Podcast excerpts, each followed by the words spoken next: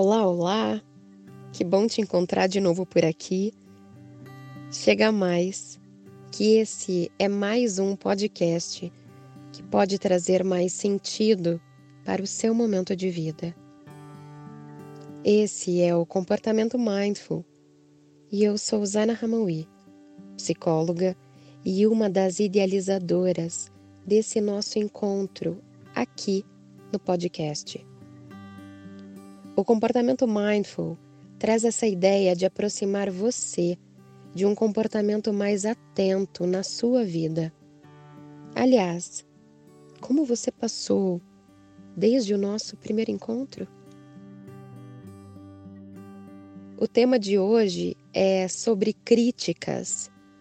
Sabe, aquela crítica que você já tem até pós-doutorado e que corriqueiramente você utiliza com você mesmo quando as coisas não vão tão bem? Então, hoje vamos falar sobre a autocrítica, esse comportamento poderoso que faz com que você tenha uma visão distorcida de quem você é, do que você faz e dos teus valores pessoais. Nosso podcast quer levar mais sentido, conhecimento acessível sobre a vida que é realmente vivida e muitas ferramentas para você utilizar no seu dia a dia. Aqui vamos compartilhar muito conteúdo de valor de uma forma descomplicada e você poderá ter, ao pé do ouvido, profissionais de verdade que entendem do comportamento humano e que compartilharão com você tudo o que sabem para ajudar você a entender de que forma e por qual caminho você pode andar para se sentir mais no controle e equilíbrio da sua vida. Então, vamos falar sobre a crítica? a autocrítica, uma pergunta importante para nortear você sobre esse assunto e te ajudar a mergulhar neste podcast. O que você faz quando algo que você tanto quer não vai bem?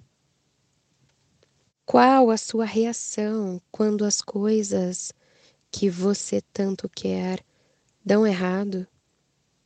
Pergunta difícil? Vamos então mergulhar um pouco mais nesse cenário? Diante de muitas formas como podemos reagir quando as coisas não dão certo em nossas vidas, a autocrítica geralmente é a nossa primeira reação. Já dizia Paul Gilbert que quando criticamos a nós mesmos, estamos acessando o sistema corporal de ameaça-defesa. O sistema de ameaça-defesa se desenvolveu de modo que, quando percebemos uma ameaça, uma parte do nosso cérebro, chamado amígdala, que é responsável por registrar as situações de perigo, fica ativada. Nosso corpo, nesse exato momento, acaba liberando adrenalina e cortisol, e por isso nós nos preparamos para lutar, fugir ou congelar. Lutar, fugir ou congelar pode ser bastante útil contra ameaças ao nosso corpo físico.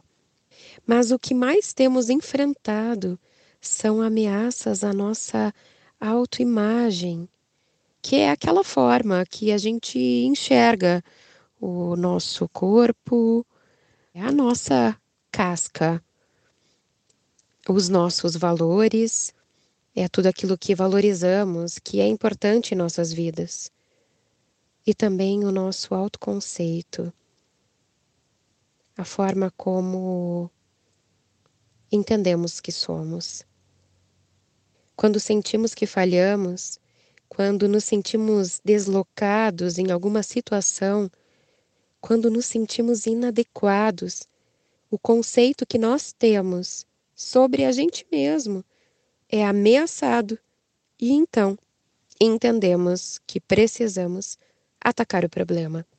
Só que nesse caso, o problema somos nós mesmos.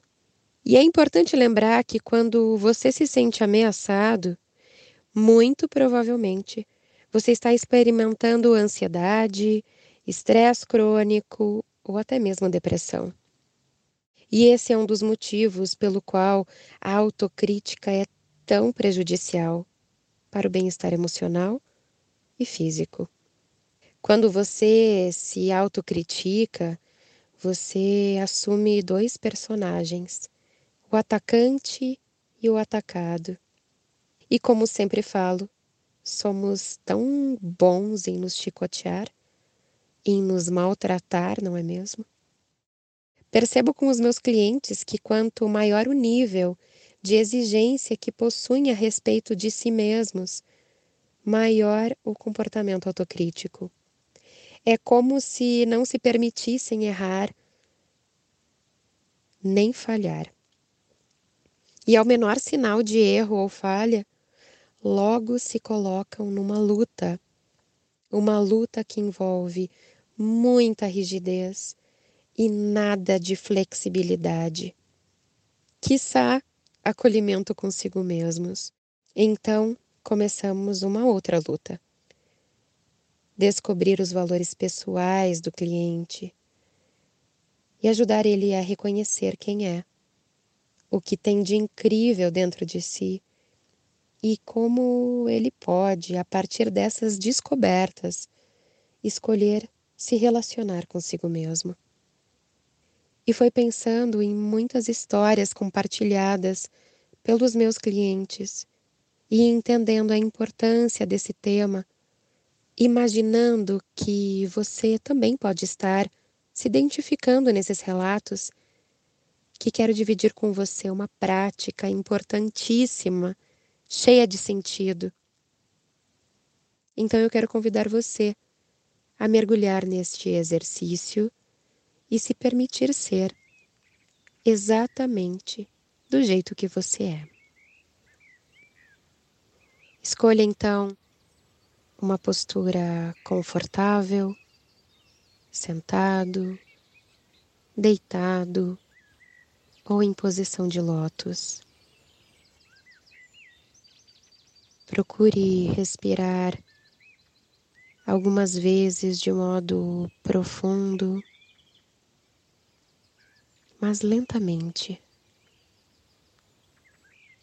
enchendo seu pulmão de ar e soltando de modo lento e suave o ar por entre seus lábios. Então, procure pensar em alguém próximo de você.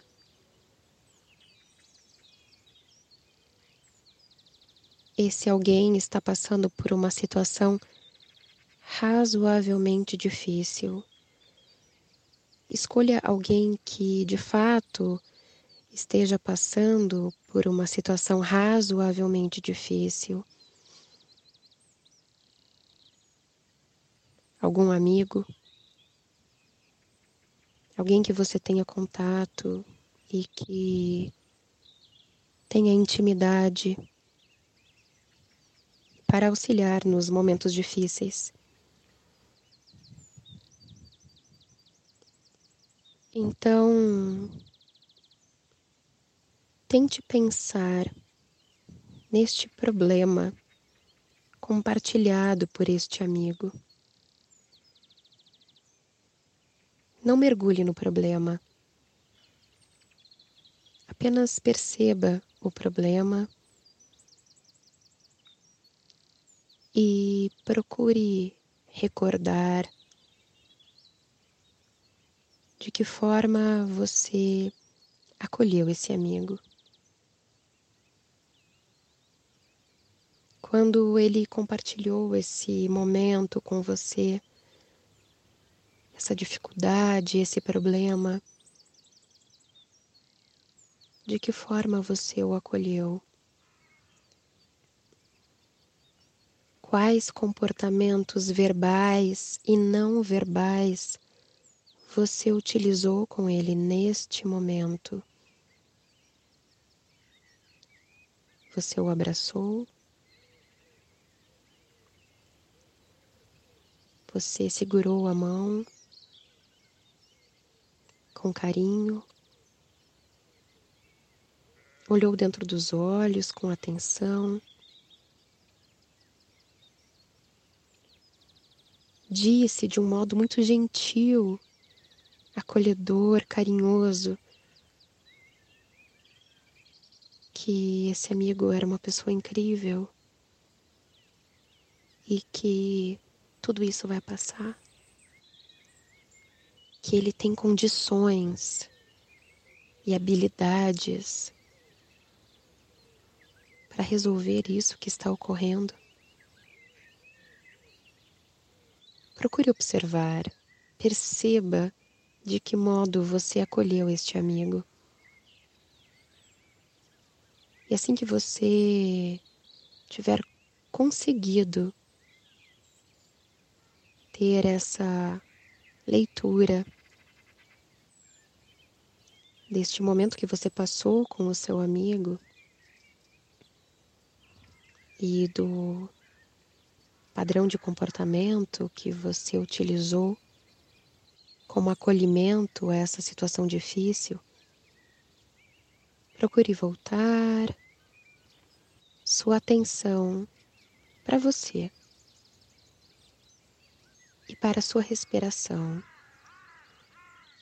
Respire algumas vezes profundamente, enchendo o pulmão de ar e soltando lenta e suavemente o ar por entre os seus lábios.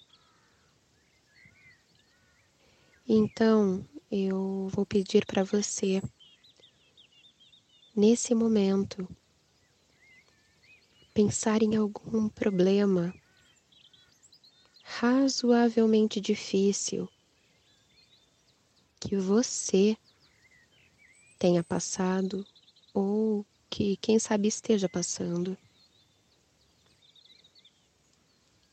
Lembre, o problema deve ser razoavelmente difícil. Procure observar agora, neste momento, como foi o momento em que você soube deste problema. Você consegue perceber a mesma qualidade de interação que você teve com o seu amigo, mas agora com você? Que comportamentos verbais e não verbais você utilizou com você mesmo no seu momento difícil? Você te acolheu? Você te abraçou, você entendeu o quão maravilhoso é e que possui habilidades de resolução deste problema? Ou você se maltratou, se culpabilizou, se xingou, fez neste momento da autocrítica, a sua maior aliada. É interessante que nesses momentos a gente consegue perceber que o comportamento que habitualmente temos com outras pessoas, pessoas pelas quais temos uma afinidade e temos um contato mais próximo, é um padrão de comportamento diferente do padrão que utilizamos com a nossa própria vida, com os nossos próprios problemas.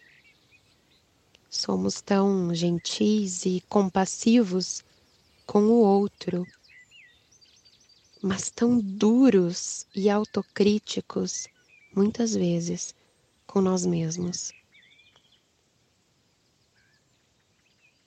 Mais uma vez, foi um prazer enorme guiar uma prática tão bonita cheia de sentido e que nos traz para o momento presente e para aquilo que nos mantém aqui e agora, que é a forma como nos cuidamos, a forma como gerenciamos a nossa vida, a qualidade de atenção que nos damos, a forma como nos tratamos e o que nos mantém vivos e saudáveis emocionalmente, psiquicamente e, sem dúvida, fisicamente também. Eu quero agradecer com um grande beijo e abraço esse momento compartilhado, mais um momento compartilhado. Quero agradecer em meu nome e do comportamento mindful a sua presença e convidar você para acompanhar as nossas redes sociais no arroba comportamento mindful lá no Instagram e fica ligado em nossos episódios aqui no podcast.